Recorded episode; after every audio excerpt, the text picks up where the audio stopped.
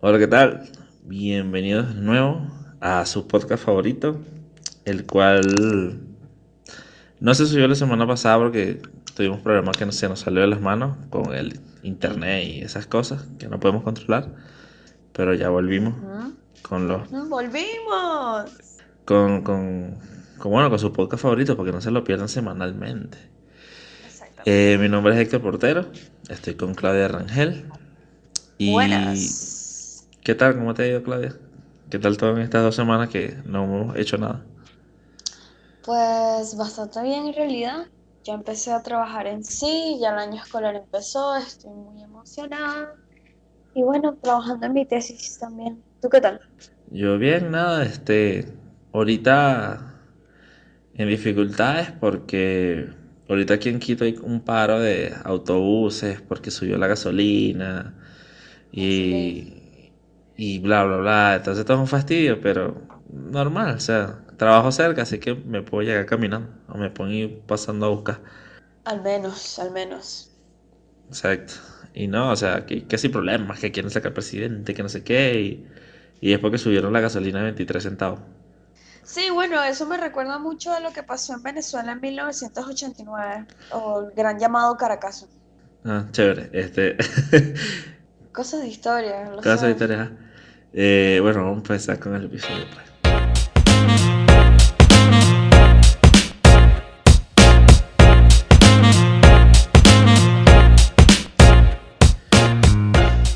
El episodio de hoy les vamos a hablar sobre tribus urbanas.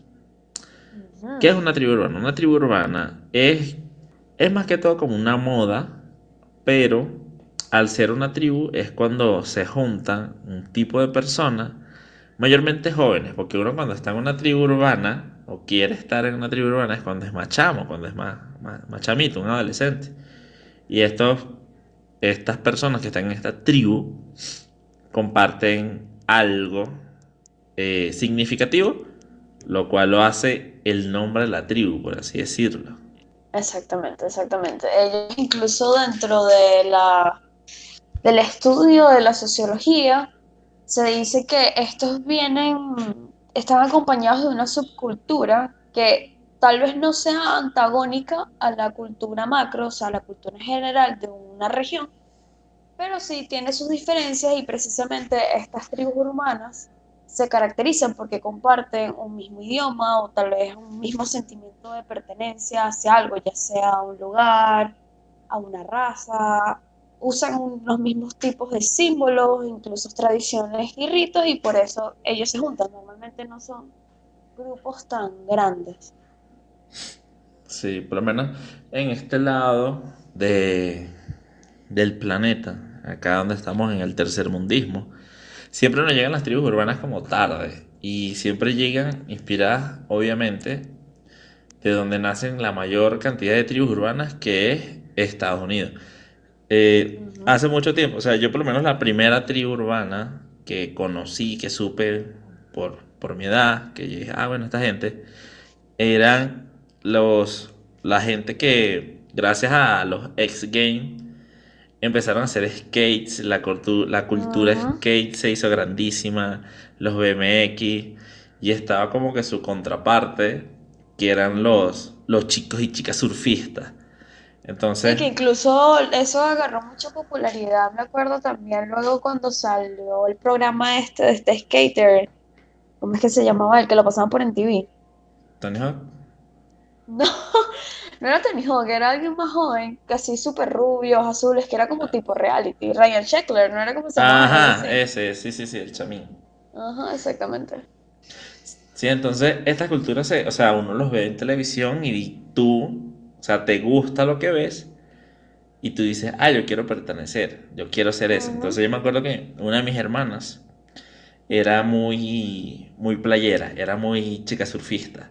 Se pintaba el cabello amarillo, se hacía sus trenzas, iba para la playa, tenía su tablet, sus amigos todos radicales con su, con sus collarcitos estos blancos horribles. Y Su- sus dreadlocks sus todo dreadlocks, así, todos- todo todos-. Todos tenían su, su, sus chores de Villabón. O sea, y eran todos idénticos. Entonces, esos eran unos y la contraparte que aún se mantiene, que es como una, una, una, una- un trend que siempre ha estado y como que quedó, que ya no se le ve tanto como los surfistas, fueron los skates. Exactamente. Y los skates salieron, oye, desde que salieron los X Games, que si el Tony Hawk, que si el eh, Man Marguera, eh, salieron los juegos de Tony Hawk, entonces como que, ah, yo quiero hacer esto en la vida real y tal. Entonces, eso, eh, esas eran las que más yo veía, por lo menos donde lo que me rodeaba. Este, Sí, de... tanto así que en la, en la misma ciudad empezó a haber un movimiento más grande de estos tipos de grupos, el, el precio de las patinetas y todos los accesorios relacionados a eso subieron de precio y la ciudad incluso buscó la manera de integrar a esta tribu, como le estamos mencionando, precisamente a las actividades cotidianas, como integrar esta cultura, esta subcultura a una cultura general de la ciudad. Y así fue como crearon estos skate park, que uno de los primeros es el que está por la estación de zoológico, por Caricuao, una parte de la ciudad, afuera de Caracas, y después crearon uno que sí está dentro de Caracas, un poco más pequeño, y llegaron incluso a ciudades más pequeñas como Guatire, que es donde vivimos nosotros. Vivíamos. Bueno, yo vivo. No, y eh, o sea, esta cultura pegó tanto que eh, hasta se montaron tiendas específicas para comprar artículos de un skater. De esta es la gorra del skater, este es el zapato, los zapatos, los zapatos exactamente, gigantes estos. zapatos en específico, los pantalones así súper anchos, igual que las franelas. Y todos escuchaban de Offspring y Punk. Exacto. Ya, ya, ya, ya, ya, y ta, ta, ta, ta, ta. Entonces, eh, eh, esas.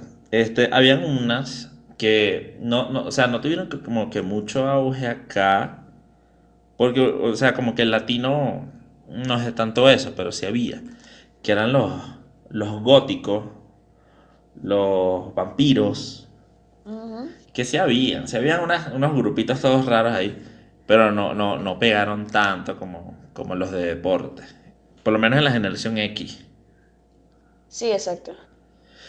Luego, y no, este, antes de seguir, eh, siempre, siempre, siempre, siempre, siempre hay un contra en estas cosas de las culturas, de los grupitos. ¿Por ujú. qué? Porque a nadie le gusta el cambio, entonces a nadie le gusta una vaina nueva y todo el mundo se, o sea, por lo menos Sí, cuando porque salieron lo nuevo asusta normalmente. o sea, salieron los skate, eh, ah, no, que eso es lo que hacen es destruir la ciudad, que son mal- maleantes, que roban, que saquean, drogadictos. drogadictos.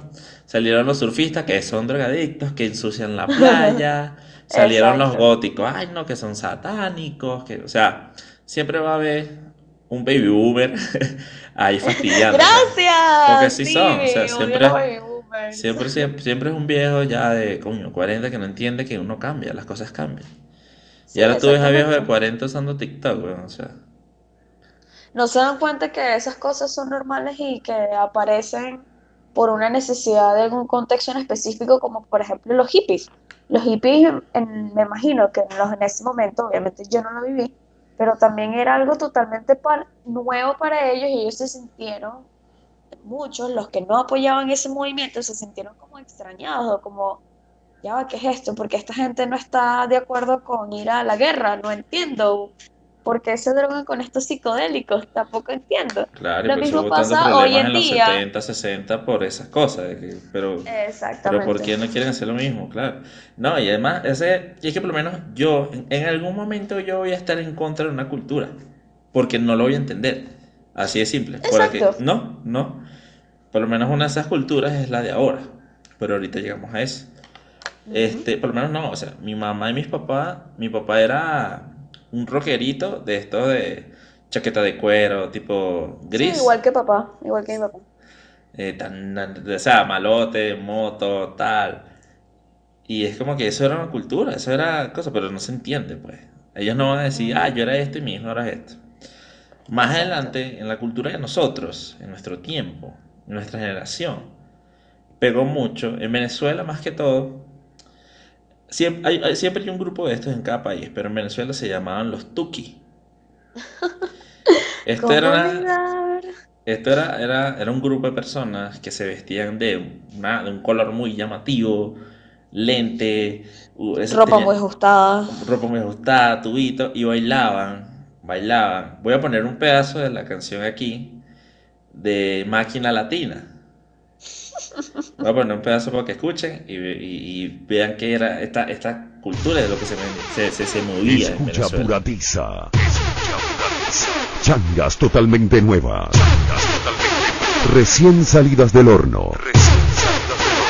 Hechas por el máximo creador.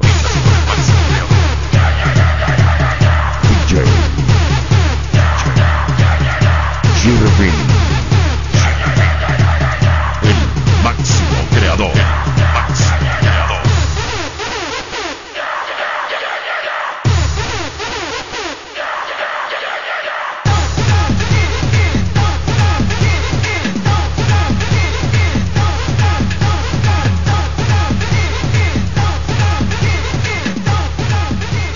Esta, esta, esta cultura fue grande, fue grandísima. Tan gigante que yo me acuerdo que incluso sacaron un mismo documental con respecto a esto, porque incluso se viralizó tanto y era, creció de una manera tan gigante de que se crearon como tipo de competencias de baile, porque el mismo baile era como un tipo de rito para ellos, en donde demostraban quién era el mejor, quién era el que mandaba. Entonces, si sabías ciertos movimientos de baile, eso significaba que eras como el Tuki Supremo y eras el mejor del barrio o de esa zona donde estuviste. Sí, eh, se lo recomiendo. El, el documental se llama ¿Quién quiere Tuki? Ese mismo. ¿Quién quiere Tuki? Eh, Se entrevistan a Tuki. Porque, ¿qué pasaba? Esto salió en Venezuela. El que, el que no ganaba plata era porque realmente era un pendejo. Esto, esto se, se, vila- se- era, o sea, fue antes del internet viral como tal. Pero de todo, o sea, se hablaba todos los días en mi salón, yo me acuerdo. Se hablaba todos los días del salón. Si ya habías visto Máquina Latina, parte 9, lo, el Naranjal contra Caricuao. Entonces era, coño, era porque había una cultura de, había una, una, o sea, esto se hizo tan grande que las minitecas, las discotecas, empezaron a abrir horarios tempranos Sí, para que temprano. fueran los menores de edad, tipo 2, 3 de la tarde, ver, se le llamaba matiné. Exactamente. El, el tú cual- fuiste a mucho. No, si supieras que no. Yo, Yo, no, yo no. de verdad que no fui a ninguno. Yo me salvé. Yo creo que fui que sí a uno y, y ya. Yo no era muy de, de eso. Yo no era muy de matiné. Yo era muy de... Bueno, sí, es verdad, es verdad. Entonces, eh, se, se abrían temprano estas discotecas para que los niños fueran, los chamos, menores de edad, obviamente sin alcohol, sin nada de esto, pero a ver las batallas de baile. Las batallas de baile que eran de grupos que se hacían sus coreografías. O sea, si era muy metido, si era muy afincado. O sea, si era, la gente estaba comprometida a su cultura tuki. Este tuki es lo que se le llama, eh, que si guachiturro en, en Argentina. Aquí se le llama, creo que ñengoso. O sea, eso, pues, que es como que más urbano, más de calle y están en Exacto. eso. Y precisamente algo que mencionas es muy importante destacarlo cuando dices que es mucho más de calle. Normalmente se ha entendido que cuando algo es de calle es porque posee poca educación, ¿cierto? Se tiene esa visión. Y precisamente esta gente que estaba dentro de esta subcultura tuki mantenían, no iba a decir que no es que eran educados o no, realmente no, porque conocí muchos tukis que de verdad eran tremendas personas como otros que no. Sí. Pero dentro de su misma cultura, el lenguaje que ellos usaban era terrible, era una malversación de lo que es el castellano, simplemente las palabras las pronunciaban diferentes, porque así es como ellos se identificaban. ¿Por qué? No estoy muy segura, pero era la manera de ellos de diferenciarse con el resto. De que, bueno, en vez de pronunciar la L, eh, la R, la pronunciaban como la N, es decir, en vez de decir carne, decían carne, o vuelta, lo decían vuelta, como una forma de exageración para que la gente supiera que ellos no eran más del montón y que pertenecían a un grupo en específico, que era en este caso los Tuki. Eh, sí, al mismo tiempo de los Tuki hubo su contraparte, que esto ya entramos tú y yo más o menos, que esto me da pena admitirlo, pero ya fui joven y me tocó, pues, me tocó. Que era la, la cultura, la subcultura del rock, el, O los comegatos, como lo los decían. comegatos, eh, como que la cultura más emo, o sea, nosotros en el 2005, o sea, yo- hoy es 2019, 14, 23, yo tenía 9 años, 10 años por ahí, Ujú. 11, no sé, y obviamente lo que iba a ver y me gustaba lo iba a, a sacar, pues ese, ese era mi- lo que yo quería hacer. Entonces, ¿qué llegó? Llegó la cultura emo, esta tribu Exacto. de los emo que, bueno, escuchábamos Panda, escuchábamos Panic at the My Disco, Chemical Romance, My Chemical Romance, que, o sea, no Green es- Day. que no es por nada, pero My Chemical Romance se mantiene como la banda emo por excelencia, por su Sí, disco de que Black sí. Parade. Ujú. Y que, o sea, o sea, yo los escucho ahorita y me siento así en el 2012, 2010. Sí, igual, igual que. Out Boy en su época cuando salieron. Claro. Entonces, esta, esta cultura también, o sea, todo más o menos viene que sí, de Estados Unidos, así. eh, cuando empezaron la, la, la moda emo, vino con estos colores oscuros, camisas de a raya, pelo largo que te la Que te pollina, tapa prácticamente toda la cara. que la pollina, o no sé cómo le di, el flequillo, te tapa el ojo, te pintabas el pelo de negro, te ponías la, El- la- Usabas delineador negro grueso y te pintabas las uñas de negro, muy importante. parecías un mapache, con... Sí, era horrible. Eh, usabas la camisa de tu banda favorita, por lo menos la mía. Yo tenía que unas 6, 7 camisas de panda, así. Sí. Porque panda era lo máximo para mí, panda y panda y, y dolor y sufrimiento. Tenías y ahora- ca- este, ropa de, de calaveras, las muñequeras también, Eh, lo- los hoodies, los gorritos, los pasamontañas, los que sí, pasamontañas. con eh, colores morados. Y, y de aquí se, se desglosó, entró, apareció una, como que una tribu dentro de las tribus, que eran los, los Isin, eh, Isin Boys, Isin Gears, que eran como el emo, escuchaban música emo, pero se vestían de colores ultra vivos, puro neón Ujú. fluorescente así, que era el enemigo del, del emo y el emo era el enemigo del skate y, y qué tontería, o sea, capaz lo escucha alguien y dice que qué estupidez es esto, pero sí es verdad, era como que, Sí, era ah, verdad. estos locos son skate, nosotros los odiamos porque nosotros somos emo y broma, entonces, va, los emos va y se reúnen en un huequito, en un centro comercial, a escuchar vainas emo y los skate en la pista y los, y los, y los de reggae en su vaina, entonces... Eso era, era fino, porque te, te, como que te guiaba y te, te Sí, enseñaba, te sentías y te sentías parte de algo, porque uno también de adolescente, a uno no le gusta simplemente ser como el que está por fuera, ni nada por el estilo, uno quiere pertenecer. Y uno se metía a este tipo de tribus porque uno te gustaban o porque dos simplemente querías estar dentro de un grupo, porque está esa siempre, está siempre esa necesidad, somos seres sociales, eso es Claro. normal. claro, ¿no? Y este, yo por lo menos entré a lo del emo porque justamente escuché Simple Plan, Panda, Green Day y unos, unos muchachos con los que yo estudiaba escuchaban igual y nosotros hicimos con nuestro grupito y el grupito siguió hasta que nos graduamos. Obviamente ya se fue yendo la moda del emo. Aunque Pero- yo creo, ahorita que lo, lo analizo, yo no creo que totalmente se fue. Yo creo que evolucionó. No, Y es te lo no, digo es porque imposible. esa es que la base del emo, además de su vestimenta bastante No, particular, es la también porque viene una raíz de que todo era triste y dolor y sufrimiento y el desamor y toda esta cuestión. Y he evolucionado Solo que ahora tratamos de ser un poco más, entre comillas, normal, aunque no me gusta No, bueno, claro, normal. uno, uno crece y ya no es que vas a estar con tu camisa de panda y tu camisa de Ciproplan y tu y tus pulseras de, de- con, con púas y De púa. ah, tontería. Pero, pero, o sea, ¿qué pasa? El emo, el emo murió, el emo desapareció, pero revivió con un tipo de música que hay ahora, que ahorita vamos para allá, porque eso es otra, ot- una tribu que creció, una tribu muerta, súper arrecho. Exacto. Entonces, yo me acuerdo, yo me acuerdo, ¿te acuerdas? Que había una- un momento donde gente extremista estaba, o sea, había gol- golpizas a emos. Sí, es verdad, es Se verdad. maltrataban, no, que los emos y tal, y, lo- y les caían a golpes y vaina, y los emos se cortaban.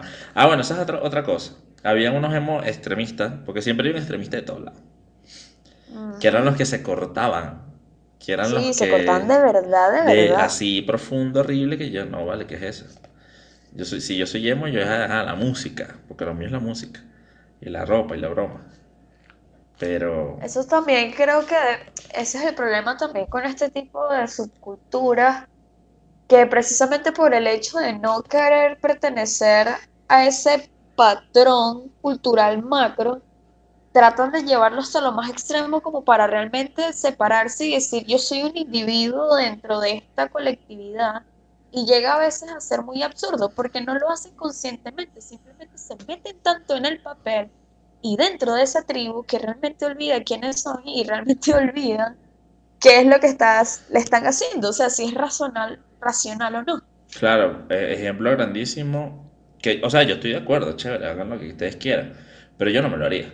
Lo, Sí, no, esta, yo- esta tribu gigante que ha existido desde siempre y tuvo un auge gigante y como que bajó, pero volvió a subir y tal, que es la de los tatuadores, tatuados, que empezó esto de las modificaciones corporales y yo digo, no, hasta ahí no. Oh, sí. ujú. Entonces hay varios que, no sé, o sea, chévere, se ven de pinga, se ven arrechos porque, ajá, se dedican a esto, pero tú, o sea, estás obvio que tú no te vas a poner unos cuernos y trabajas en el banco, pues. Sí, bueno, No. hay ciertas cosas que de verdad que yo no tampoco comparto. Y yo tengo perforaciones y tengo tatuajes, pero creo que hay ciertos límites en muchas cosas, ¿no? Pero sí, es lo que te digo, es esa búsqueda de esa identidad De porque simplemente allá, no se, exacto. exacto, porque no se sienten identificados con lo que les rodea y dicen, no, ya va, yo no quiero ser parte de este colectivo. Claro, pero es lo de siempre. Mira, el humano siempre, siempre uno, cuando está en algo, un grupo, si yo soy emo, yo quiero ser emo más emo. Entonces me Exacto, corto. exacto. Soy tatuador, me, me voy a quitar la nariz y me tatúo los ojos. Soy skater, no me baño durante dos semanas, no sé, vainas así. Yo, ¿por qué carajo no se Sí, baña? No, en serio, en serio. De hecho, si eres skater, hermano, la ducha, la ducha. ¿Sabes qué? Lo que más me llama la atención de todo esto es que se baña. siempre, sí, además de eso, y otra tribu por ahí que también tiene la fama de que no se baña, pero ya hablaremos de eso porque se agarró fama actualmente. Los estudiantes de la central. Nosotros nos bañamos cuando hay agua. Ajá. No, pero es el hecho de que hay esta dicotomía entre las tribus y no se dan cuenta que al final siempre hay cosas que terminan agarrando de la otra. Por ejemplo, yo tal vez no fui emo, emo como tal, pero sí fui rockerita, de esas de los comegatos, ¿cierto? Y cuando yo estaba en bachillerato, yo empecé a tener piercing, a hacer menos túneles y todo eso. Y me acuerdo que en ese momento, para la población en general, eso era muy mal visto. Y para los jóvenes, o sea, para mis padres, eso simplemente era, uy, tú sí eres raro, tú sí eres esto, ¿por qué te haces esto? Y míranos hoy en día. Hoy está la muchacha que puede ser la más cifrina, la más de clase alta, la más elegante y refinada, tiene piercing, ya sea en la oreja, en el ombligo, en la nariz, donde sea, igual que los chamos. Entonces no se dan cuenta que hay cosas que Que llegan para evolucionan, exacto, o que simplemente poco a poco lo vamos incluyendo y que precisamente no era tan malo como lo pensábamos. Exacto. Sí, hay cosas que llegan para quedarse. O sea, al principio siempre va a ser raro. O sea, ¿Cómo te vas a meter un metal? por-?" O sea, a mí no me gustan los piercings las perforaciones. Jamás me haría uno. No, no. Negativo el procedimiento. Sí me haría tatuajes. Tengo planeado hacerme 500 mil tatuajes y tal. Pero jamás perforar. No sé, no me gusta la idea. Pero, o sea, es algo como que lo aceptas y ya. Lo aceptas y ya. O sea, va a haber un momento donde se va a poner de moda. No sé, implantarse tubos en las costillas. Y todo el mundo va a ser horrible. Pero en dos años después, todo el mundo va a tener tubos en las costillas. Tú- sí, exactamente, exactamente. Los piercings son el ejemplo perfecto. Exacto.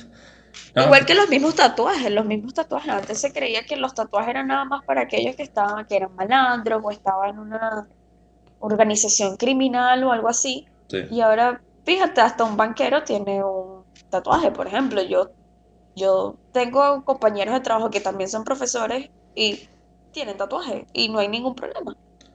Sí, porque ya la verdad es algo que ya se aceptó. Es algo que fue evolucionando y fue aceptado. Porque hubo el momento donde era, era peligroso tener un tatuaje en la mano. Era peligroso. O sea, tenías que, a juro, tatuaje, a ta- tatu- tatuarte.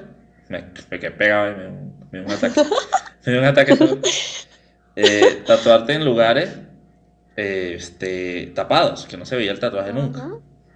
Pero ahora puedes tener tatuajes en la cara y dar clases y no hay problema, porque no importa tu tatuaje, importa quién eres. Se ha visto más el quién eres, de qué me doy a ver. Y es lo que- mismo que, que, que dijiste, que hay ciertas cosas que evolucionan y se terminan integrando. Claro, ¿no? Y eso es como que lo que ha matado las, las, las tribus como tal. El que Pero ya, sabes que hay una. ya no es, eh, ya no, ya no es qué me doy a ver. Que, ay, Ajá. mira, que si tú eres tal, yo me visto y me pongo. Ya es un poco más de que, ajá, te acepto quién eres. Tú vístete y haz lo que te da la gana, no me importa. Me importa es quién eres. Porque ya, ya, ya, ya no estamos como que pase el, ay, el mejor de los mejores y tal. Exactamente. Hay una tribu de la que quiero hablar ya viniéndonos más como a lo contemporáneo y es el hecho de los que se le dicen otakus. De los otaku. Esto, bueno, ellos han crecido mucho últimamente. Y la gente ya no le está dando pena decir que ven anime. Exacto, y Ah. antes era una cuestión que tenían que dejarlo a un lado y que ir a una convención de anime, mira, eso era como una racha.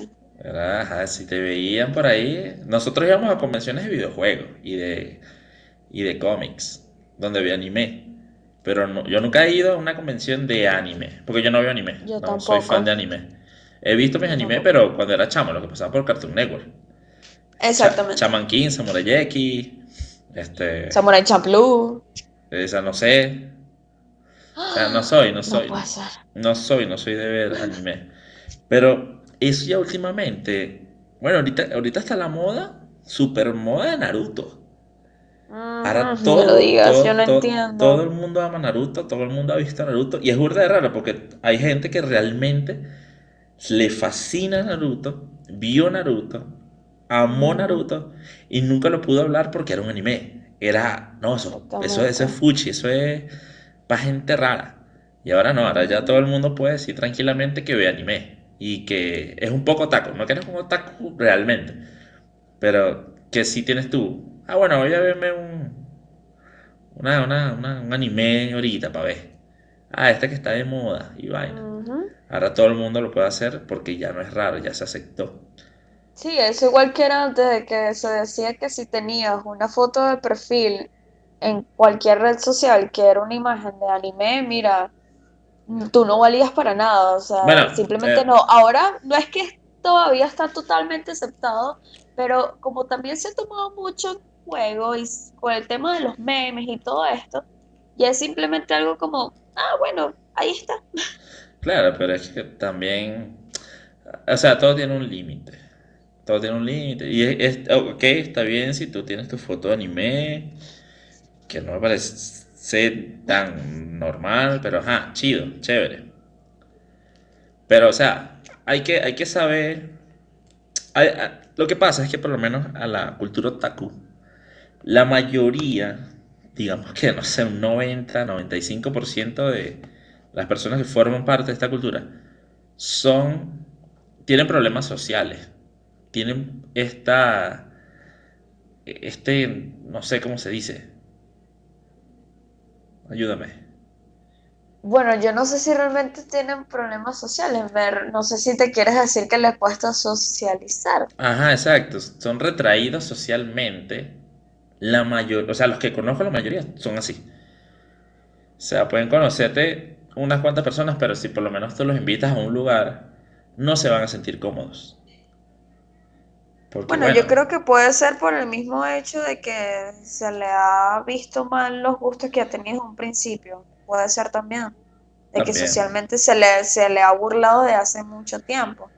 Yo conozco muchos que, mira, tú lo verás en cualquier lado y dices, "Ah, eso es un tipo normal y Claro. No, dentro es también. la persona más otaku del mundo. También, también. Pero siempre hay un aire de algo. Lo que pasa es que eso pasa igual que con la gente que se involucra mucho con las películas, las novelas o las series de televisión, Eh, que es porque esto es lo que hace, especialmente los otakus que son animaciones, esto hace que se alejen bastante de la realidad de ellos, o sea, simplemente se disocian de lo que están viviendo para meterse en un mundo fantástico. Nos pasa a claro. todos con las películas de superhéroes, Esa, esa es la película, esa es la película, esa es la palabra que estaba buscando. Disociación.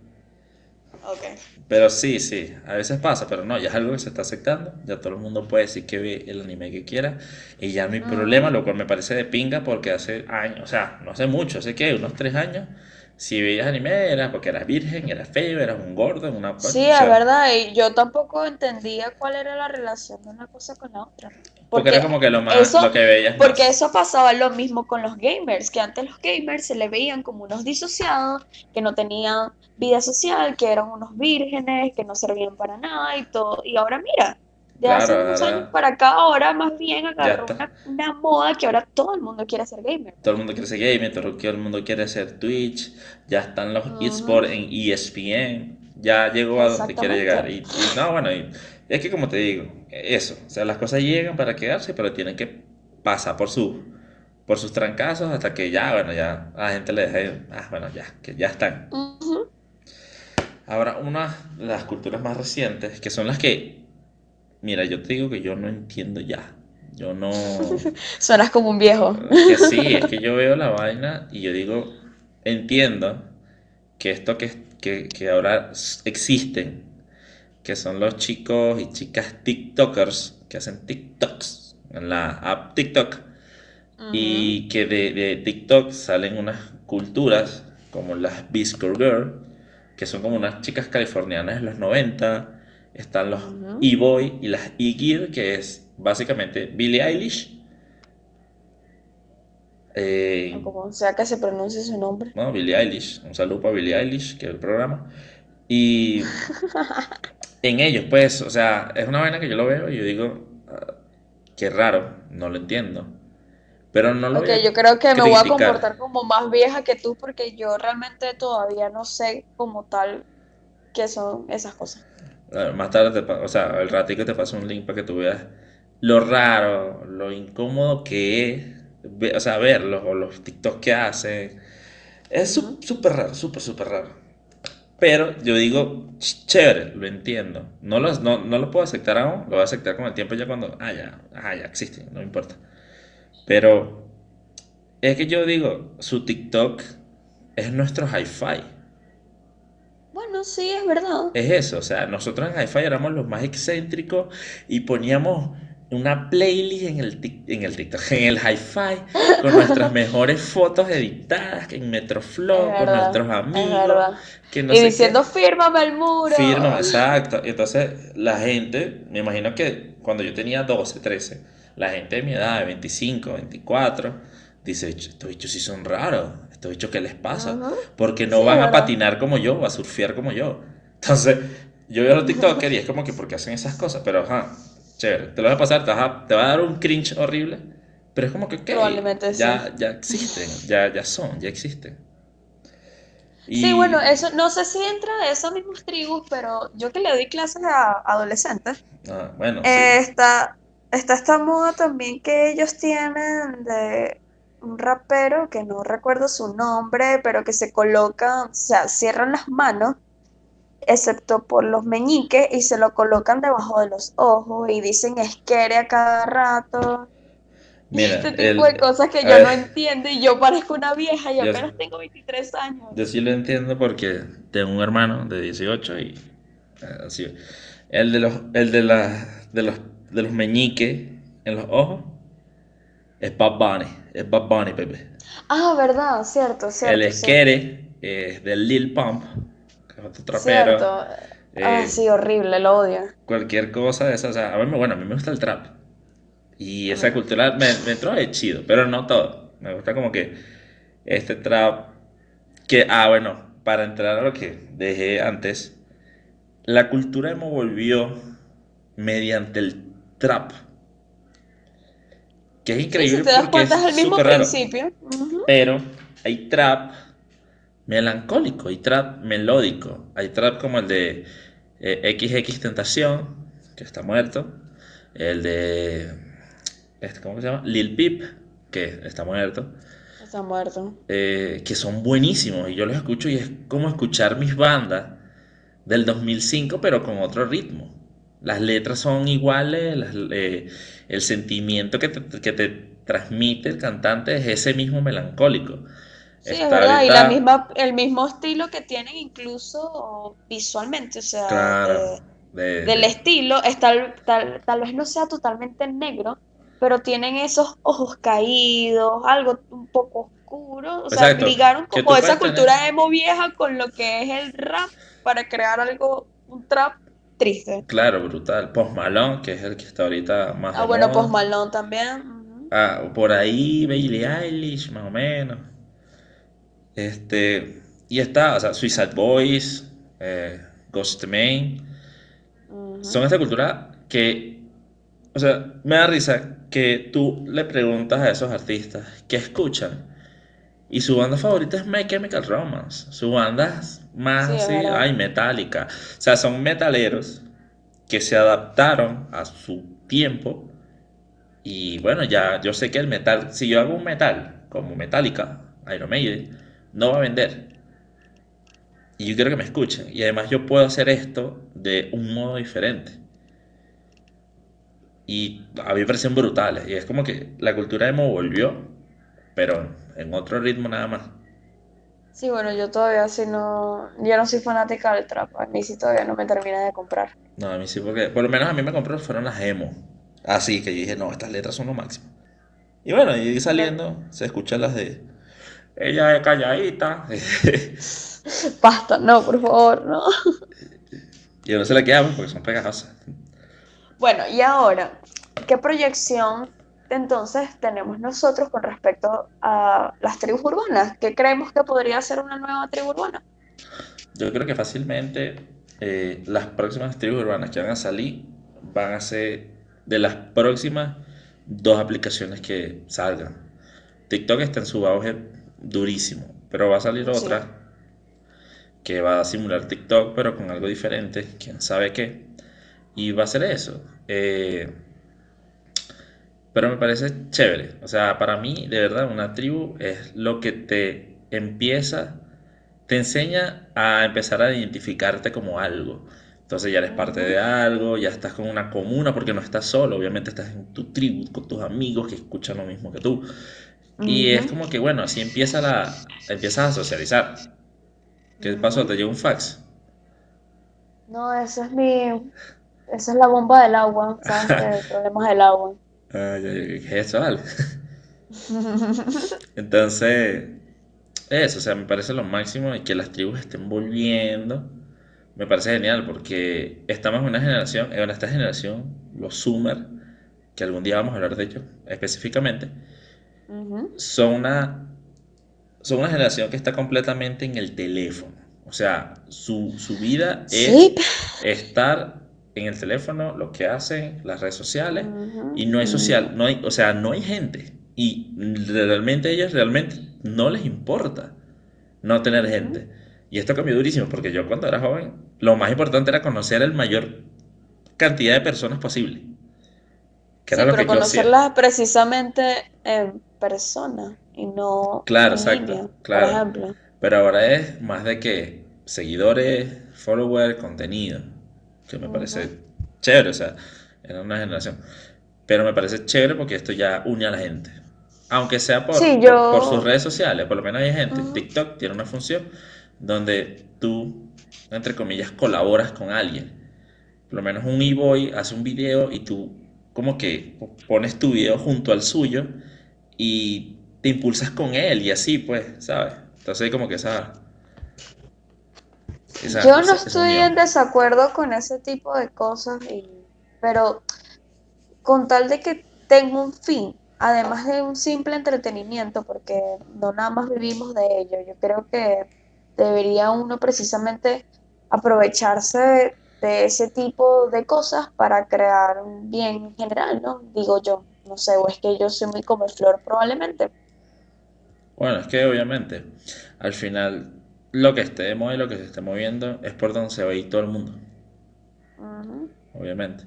Will Smith, Will Smith tiene TikTok. Will Smith es un Oh, señor de. 50 y pico de años, pero por ahí va su publicidad porque ya él sabe que eso va a dar. Sí, exactamente, exactamente. Entonces, una conclusión, mi conclusión ya la di. Me parece genial las tribus urbanas. Y bueno, ahora son tribus tecnológicas, pero me parece genial porque une a gente con sus mismos gustos y bueno, puedes hacer una amistad gigante como la que yo tengo contigo, como la que yo tengo con nuestros amigos, que empezamos como que, ajá, los comegaticos, ahora ya no somos comegatos, somos unos adultos normales, pero sí, eso nos unió, esa es nuestra base, por ahí empezó todo. Sí, no, yo estoy totalmente de acuerdo. Yo creo que esto más bien es lo que precisamente le da vida a una sociedad, porque si no, eh, todos fuésemos iguales, lo cual es imposible, pero si todos fuésemos iguales, seríamos como un tipo de Corea donde no hay individualidades, y eso es lo que precisamente nos nutre. Las individualidades, lo diferente, sí, lo diferente, de que tú y yo no seamos iguales, precisamente de eso aprendemos, porque hay una relación simbiótica de cosas culturales que al final nos forma incluso de una, de una manera muchísimo más completa. Exacto. Como dice el, el bromas, vivimos en una sociedad. Entonces, va, Así es. va, entonces nos despedimos. Este, vale, muchas gracias por escuchar de nuevo a sus Ujú. podcast favoritos, ni bien ni mal. Este, vamos a tratar de no tratarnos tanto de nuevo, pero es que bueno, hay cosas de internet, cosas de tiempo, no nos da. Nosotros grabamos tarde. Por lo menos ahorita cuando estamos grabando esto es la 1 de la mañana en Venezuela. Y aquí las 1 y 35. 1 y 35, aquí son las 2 y 35 de la mañana. Y lo hacemos porque queremos hacer este contenido, queremos que ustedes nos escuchen. Sabemos que hay gente que, que nos están escuchando que de verdad siempre me están, coño, ¿qué pasó el episodio? Y este, ¿qué? Y tal, me gustaría esta idea. Y me parece excelente. Este, y Sí, bueno, de verdad, muchísimas gracias. Ale, gracias por sintonizar. Creo que este es el capítulo número 5, ¿no? Yes. Capítulo número 5 de Ni Bien Ni Mal. Eh, espero que les haya encantado, les haya gustado. Compartan. Eh, no olviden seguirnos en nuestras redes sociales. En Instagram, Power Piso Rangel, ¿no? P. Ajá, Rangel. Power Piso Rangel P. P Claudia, yo soy, estoy como Keto Piso Luis. Y pueden seguir la- las redes sociales del podcast en todos lados como Ni Bien Ni Mal o guion bajo Ni Bien Ni Mal. Eh, compártanlo, demuéstranselo a todos sus amigos. Más bien, Recuerden darle amor. un call to action, mándenle este episodio para que le dé pena al amigo emo que tuvieron cuando eran chamos. Para que les recuerde. Para que les recuerde, le vengan todas sus memorias y memorias. tenga que buscar en las fotos y diga, oh, no, no puede ser. Entonces, bueno, muchísimas gracias por escuchar. Nos vemos la próxima semana.